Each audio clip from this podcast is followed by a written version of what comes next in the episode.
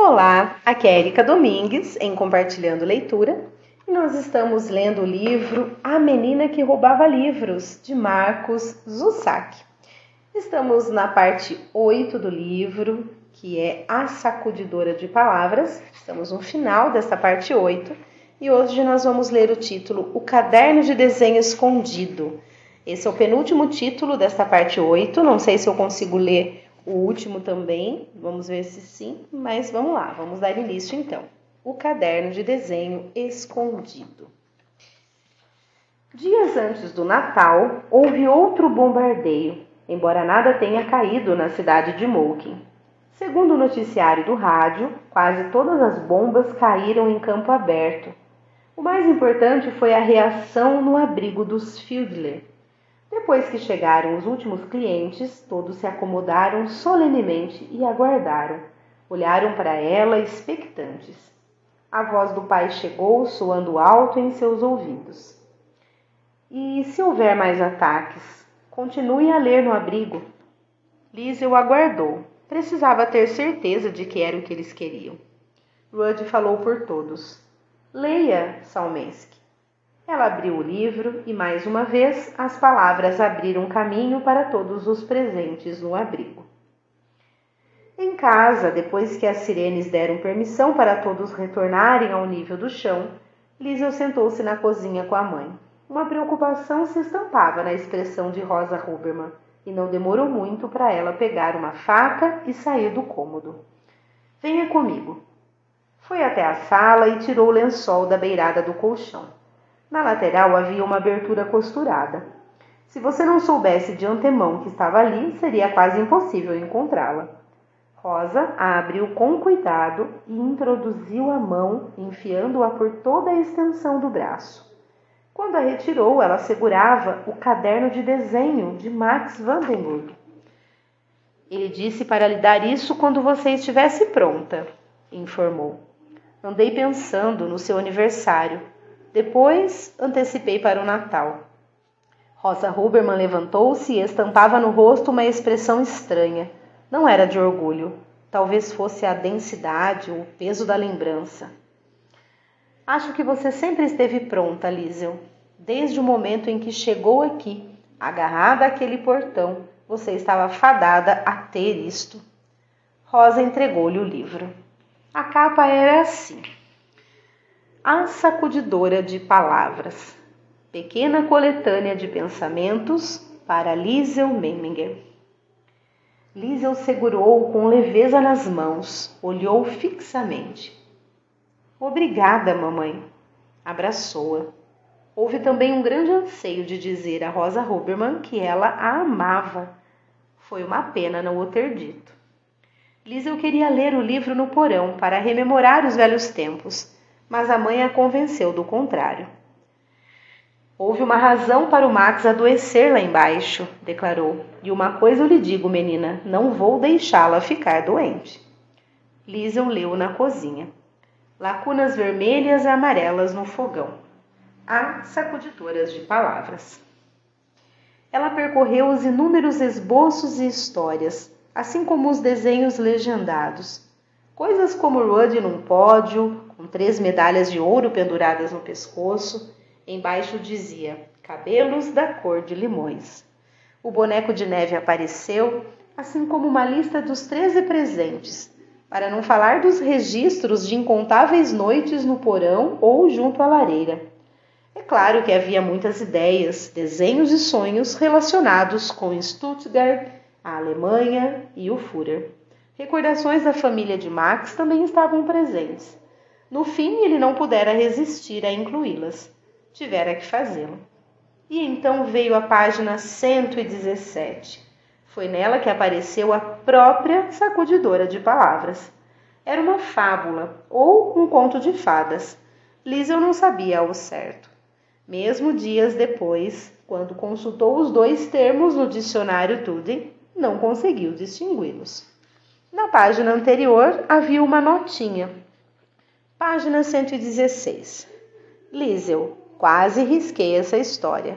Achei que talvez você já estivesse crescida demais para esse tipo de conto, mas pode ser que ninguém esteja.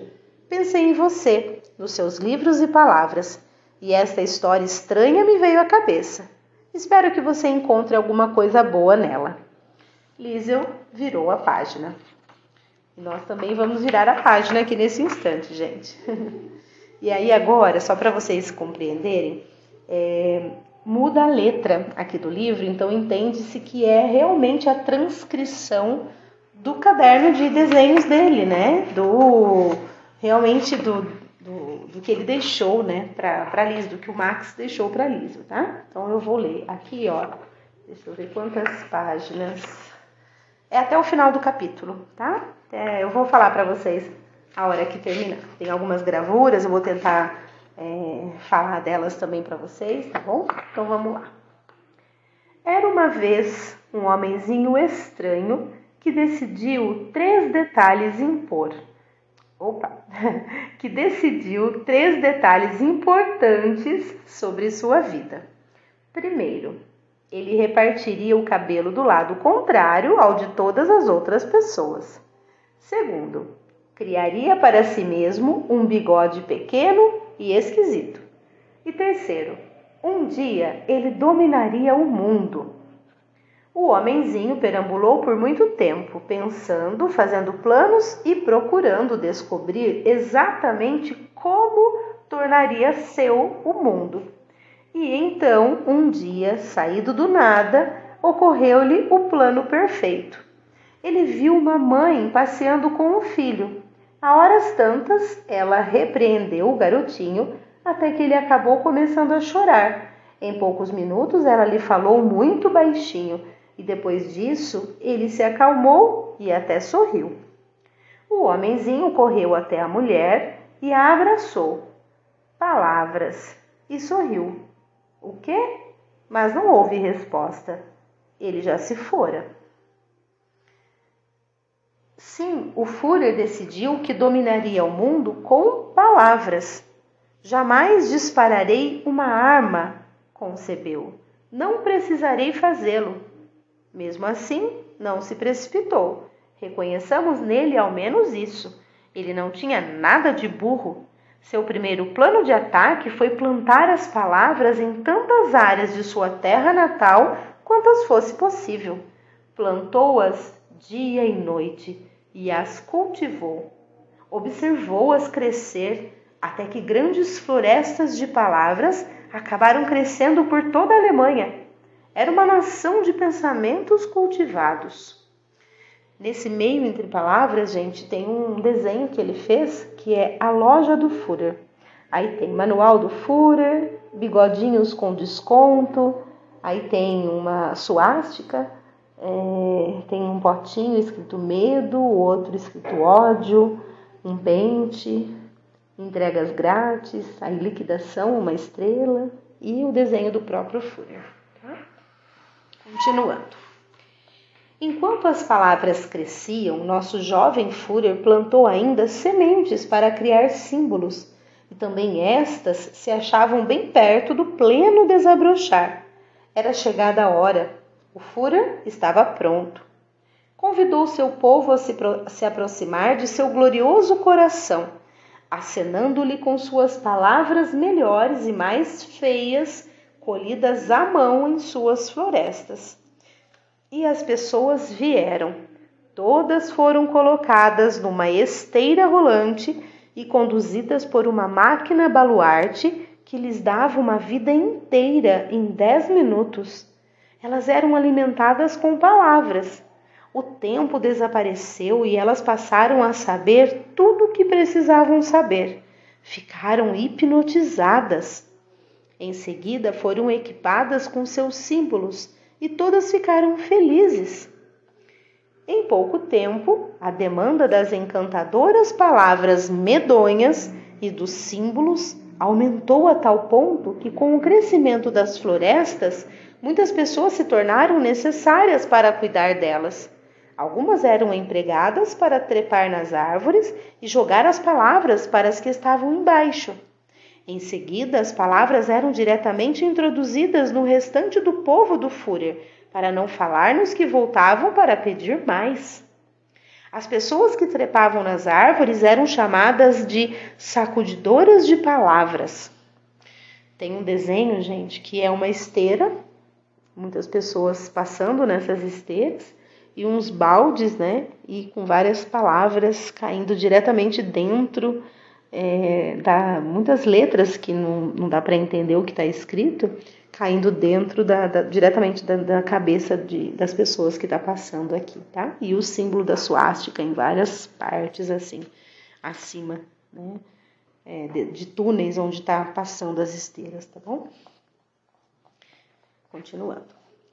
Os melhores sacudidores de palavras eram os que compreendiam o verdadeiro poder delas. Eram os que conseguiam subir mais alto. Um desses sacudidores era uma menininha magricela.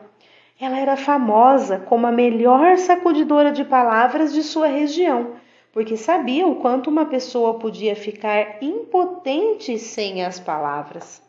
Por isso, ela se mostrava capaz de subir mais alto que qualquer outra pessoa. Desejava as palavras, tinha fome de palavras. Um dia, porém, ela conheceu um homem que era desprezado por sua pátria, embora tivesse nascido nela. Os dois se tornaram bons amigos, e quando o homem adoeceu, a sacudidora de palavras deixou uma única lágrima cair sobre o rosto dele. A lágrima era feita de amizade, uma só palavra, e secou e se tornou uma semente. E ao voltar à floresta na vez seguinte, a menina plantou essa semente entre as outras árvores, regou-a todos os dias. A princípio não aconteceu nada, porém, uma tarde, ao verificar a semente, depois de um dia inteiro sacudindo palavras, a menina viu que despontara um pequeno broto. Fitou por muito tempo. O broto foi crescendo dia a dia, mais depressa do que todos os demais, até se transformar na árvore mais alta da floresta.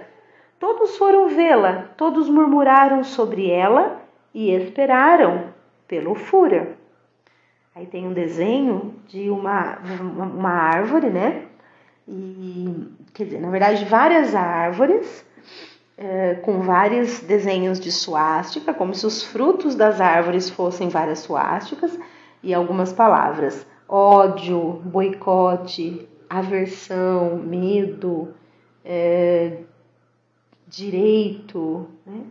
E aí tem um, um brotinho nascendo e uma menininha olhando, vendo esse brotinho nascer. Mas do brotinho não tem nada, né? Não sai nenhuma palavra, nenhum desenho, somente o brotinho.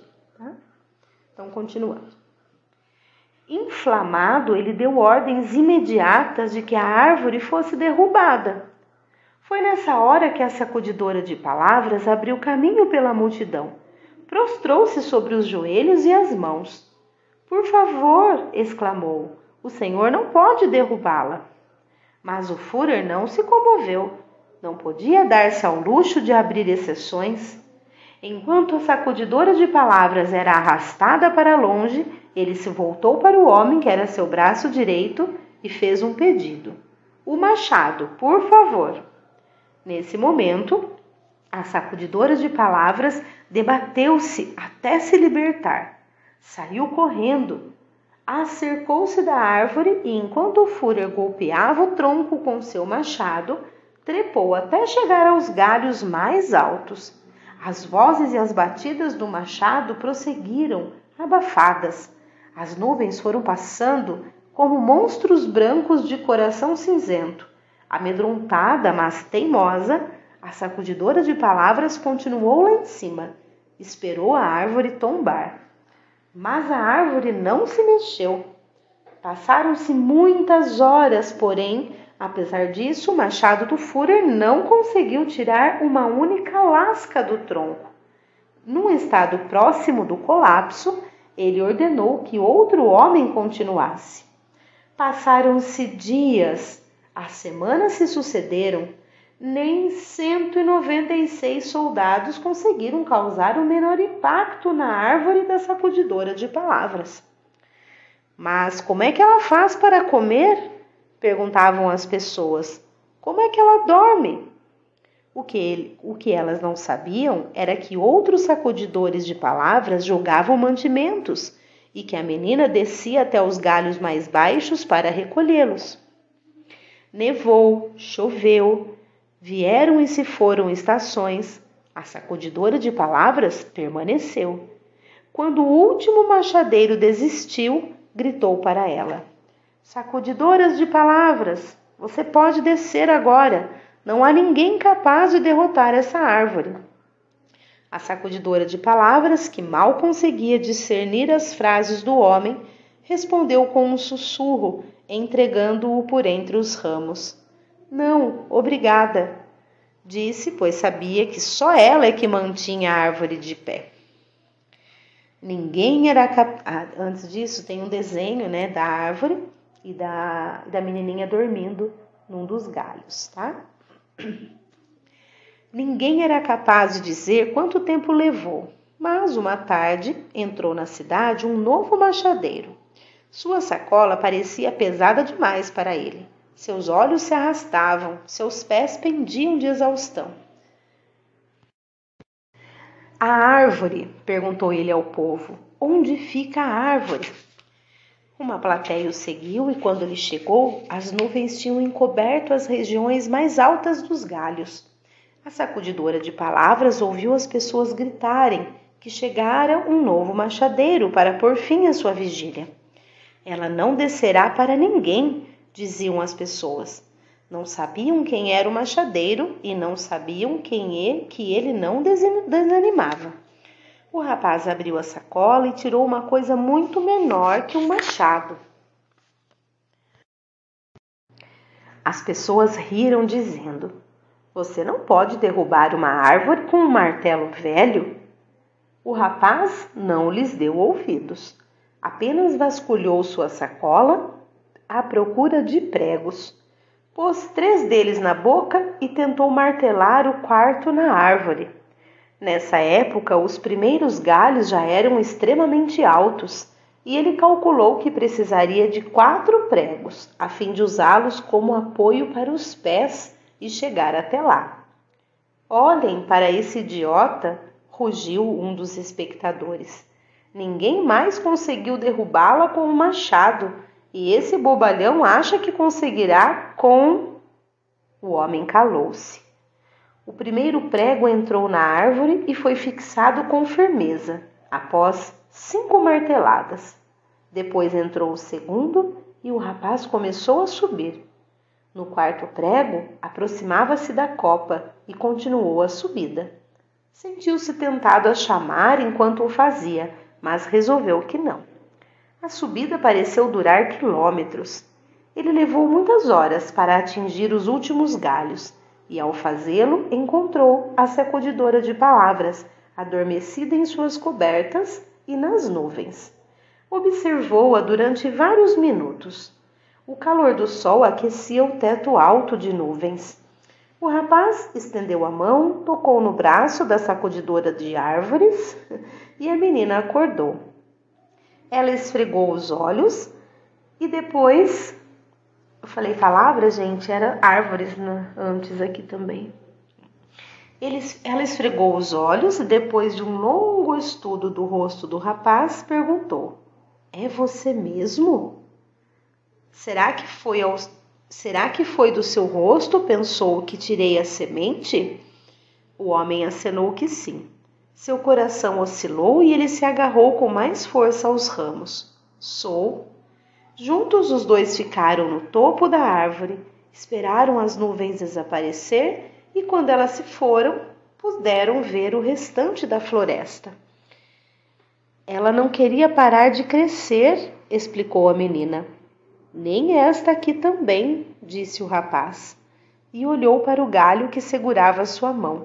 Estava certo. Depois de olharem e conversarem bastante, os dois desceram. Deixaram para trás os cobertores e as sobras de comida. Gente, é, tem um desenho que esta árvore é, que eles estão é a mais alta de todas. Dá para ver todas as demais lá embaixo. As demais lá embaixo, cada uma tem o desenho de suástica como frutos e há que eles estão não, tá? Vamos continuar. As pessoas mal podiam acreditar no que viam, e no instante em que a sacudidora de palavras e o rapaz puseram os pés no mundo, a árvore finalmente começou a exibir as marcas das machadadas. Surgiram machucados, abriram-se fendas no tronco e a terra começou a tremer. A terra começou a tremer. Ela vai cair, gritou uma moça. A árvore vai cair. Tinha razão. A, a árvore da sacudidora de palavras, com todos os seus quilômetros e quilômetros de altura, começou lentamente a se inclinar. Soltou um gemido e foi sugada pelo chão.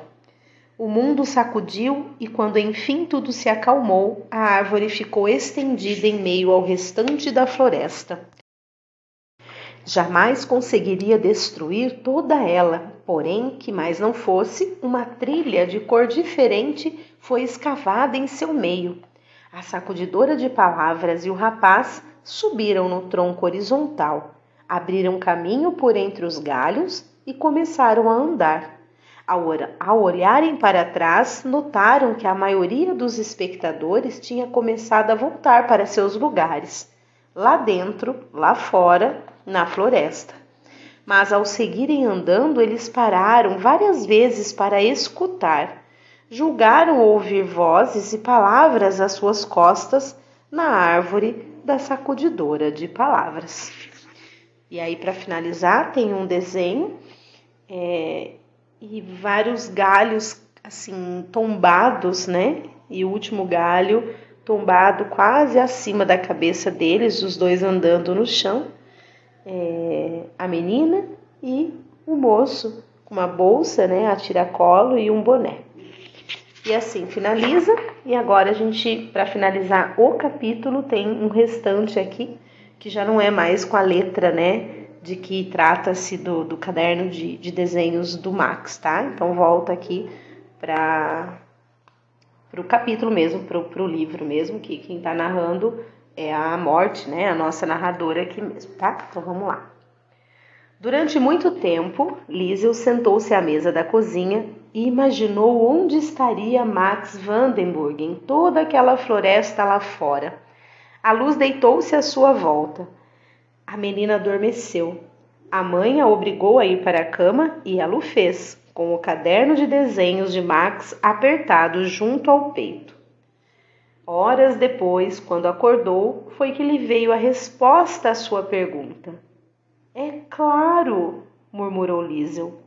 É claro que eu sei onde ele está. E tornou a dormir. Sonhou com a árvore. Muito bem, finalizamos então o capítulo é, 10. E eu já vou ler é, o capítulo 10. É, desculpa, eu, né, normalmente a gente fala de capítulos, de capítulos, mas são, é o título, né? Eu vou ler o último título uh, desta parte 8 do livro, tá bom? É, que é a coleção de ternos do anarquista. Como são só duas páginas, eu já vou ler, tá? E aí nós vamos para a parte 9 do livro. Não sei não onde que eu achei capítulo 10, desculpem. É, vamos lá. Então, o último título desta parte 8, tá? A coleção de ternos do anarquista. Rua Rimmel 35, 24 de dezembro.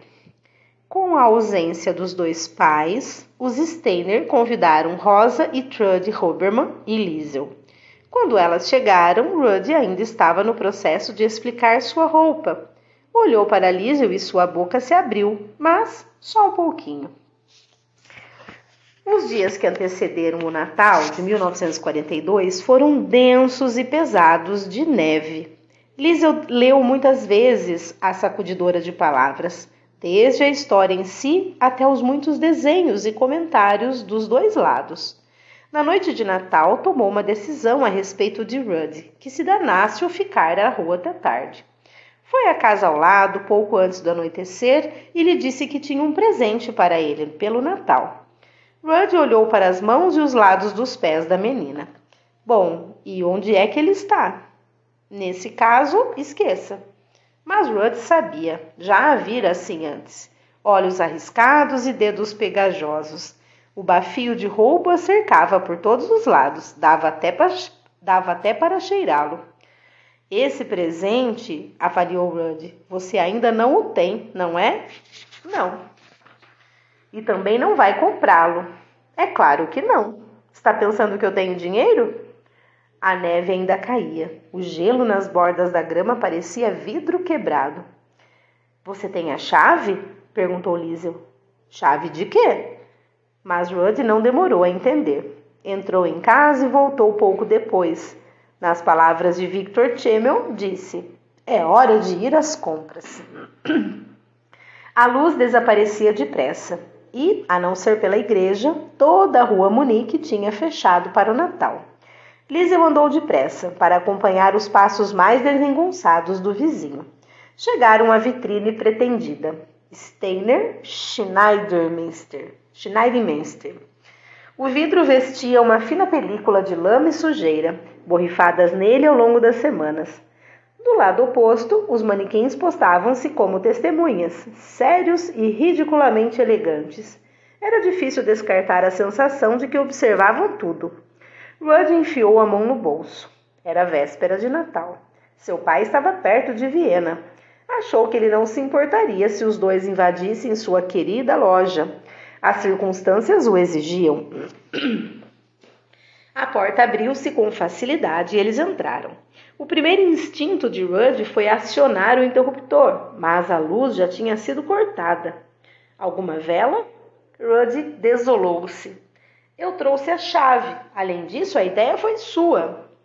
Em meio ao diálogo, Liesel tropeçou num ressalto do piso. Um manequim acompanhou-o na queda. Acompanhou-a na queda, ou seja, os dois caíram, né? Ela e o manequim. Roçou-lhe o braço e se desmantelou de roupa e tudo em cima dela. Tira esse troço de cima de mim! O manequim quebrou-se em quatro pedaços o tronco com a cabeça, as pernas e dois braços separados. Quando se livrou dele, Liesel levantou-se e sibilou: Jesus Maria! Rudd achou um dos braços e lhe deu um tapinha no ombro com a mão. Quando a menina se virou, assustada, estendeu-a em sinal de amizade. Prazer em conhecê-la. Durante alguns minutos, os dois se moveram devagar pelos corredores estreitos da loja. Rudd começou a se dirigir ao balcão. Ao cair por cima de uma caixa vazia, gritou e xingou. Depois reencontrou o caminho da, da entrada. Isso é ridículo, disse. Espere aqui um minuto. Liesel sentou-se com o braço do manequim na mão até ele voltar com uma lamparina acesa da igreja. Um anel de luz circundava-lhe o rosto.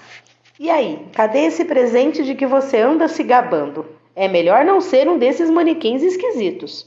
Traga a luz aqui. Quando ele chegou à extrema esquerda da loja, Liesel segurou a lanterna com uma das mãos e com a outra tateou os ternos pendurados. Tirou um deles, mas rapidamente o substituiu por outro. Não, ainda é grande demais. Depois de mais duas tentativas, segurou um terno azul marinho diante de Rudd Steiner. Este é mais ou menos do seu tamanho?